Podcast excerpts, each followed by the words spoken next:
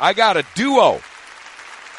I got the dynamic duo of Al in Spain and Paul in England. Browns backers. Gentlemen, good morning. Go Browns! Go Browns, guys. Good evening here. How are you, Tony? I am fantastic. Al, let me start with you. You are in Spain. Al, how many people in Spain follow the Browns? Well, there are not a lot of them. Uh, first of all, uh, I have to say that we all are Spanish. Uh, just one one person is an Ohio native, uh, married with a Spanish guy, but uh, we are Spaniards fans uh, for the best uh, club in the world. We are about uh, 50, I guess. Around Oh, nice. 50. And where do you guys watch the games? You do it on Zoom now because of the, the virus, right? Yeah, uh, well, uh, we are not uh, together in the same cities, so we used to to watch uh, television and then chat in you know in chat rooms or similar about what's going on in the game. Nice. Now, Paul, you are in England. Tony, listen to this. Paul, what's your last name? Brown. Paul Brown, Tony, is running the England Browns black. Paul, how did you, Paul, is that why you're a Browns fan?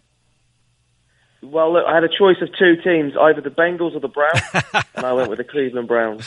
Good move, Paulie. Good move, kid. Go with the original. Now, Paul, how, what do we got there in England? I know that uh, uh, we've got a big uh, backing back there, and the NFL's kind of popular now in England, isn't it? Yeah, so obviously we get four international games per year over here, but we've got probably about 500 to 1,000 Browns fans in the UK. Wow. And Paul, how has it been this year? It's got to be a blast after all this pain and suffering, right?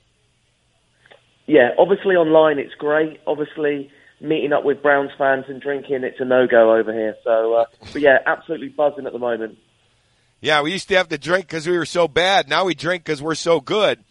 Al, how have you? Uh, what have you uh, made of this year's uh, team? Do you have a favorite player? Who does everybody like? And you got to be thrilled where the Browns are in the playoffs.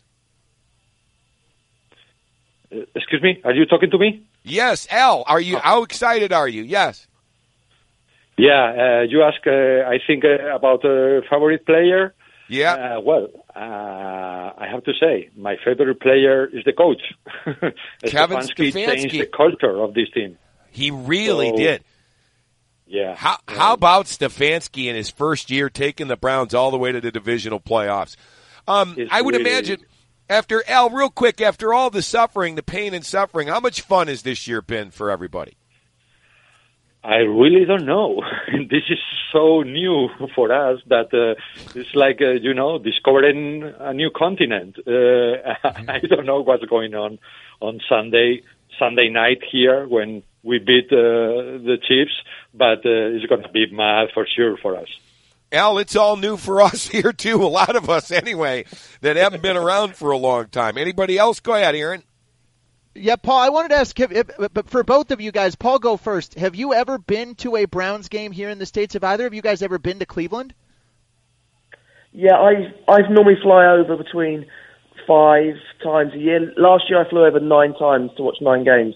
So uh, yeah, I do like to get over as much as I possibly can. How about you, Al? Excuse me. Have you been to a game? Yeah, I have been. Uh, it was like 12 years ago, maybe. Uh, I saw the Browns uh, winning at um Oakland. Oh, nice. You went to Oakland. Yeah, I was um, spending some time at uh, California, and we had the opportunity to to watch the game up north in the state. And yeah, we won that game. It never You our- happened. uh, You, you were the good luck charm. You, yeah, you were the good luck charm. All right, give me predictions for for to, Sunday afternoon, three o'clock. I know it'll be like it'll be like seven, nine o'clock where you guys are, but um, give me your predictions. What do you think we're going to do? Because we called you guys for good karma today to get the good karma going. I'm Go going ahead. Browns 35, Chiefs 34. Browns forty-five, Chiefs forty-four. Al, give me a prediction. Ah, winning, of course, but uh, uh, maybe 40 to 30. 40 30. I'll take either Yeah. one. I'll take a one point win. I'll take a 10 point win. I'll take as many as I want. Tony Grossi, do you want to say hello to Al and Paul, our Browns backers? Guys, Tony's covered the team for 35 years. Yeah, I, I w- would ask Paul Brown the question about his favorite uh, personality on the team. I imagine he'd answer coach with the name Paul Brown, right? Mate, I'm going to go with Baker Mayfield. I think he's absolutely smashing it this year. So uh, all eyes on Baker Mayfield on Sunday. And another question for you, Paul. Did you realize that the if it were not for the pandemic this year, the Browns would have played again in London this year against Jacksonville? That was yeah, that's correct. yeah. Um, do you know what? I would have preferred to have watched it in the hot tub in uh, Jacksonville versus London anyway. so, uh, so would us. but there, there we go. All right, now, um, good luck Sunday. Every, is everybody ready? Are both your Browns backers groups ready to go? I would imagine the excitement level's got to be unbelievable. Yeah, the, Brit- I the British hope Brown so, backers will be on Zoom on Sunday, and they're super pumped. And uh, big shout out to our president Kelly. She is going to be organising a big online party. Wasn't she on with us, Aaron? Didn't we have Kelly on? Somebody was on with us from England, I believe. Yeah, Uh, maybe, what about maybe. you, Al? Al, I'm sure all of Spain is ready to go. What part of Spain are you in? Uh, I'm about uh, in the middle of Madrid and, Sara- and Barcelona. This is a city called Zaragoza. And uh, I think in my city it's only two Browns fans, so I guess the party uh, is going to be small. That's okay, Al. It doesn't matter. It'll be a party when we win. Absolutely. Well, listen, guys. I, uh, thank you for coming on with us.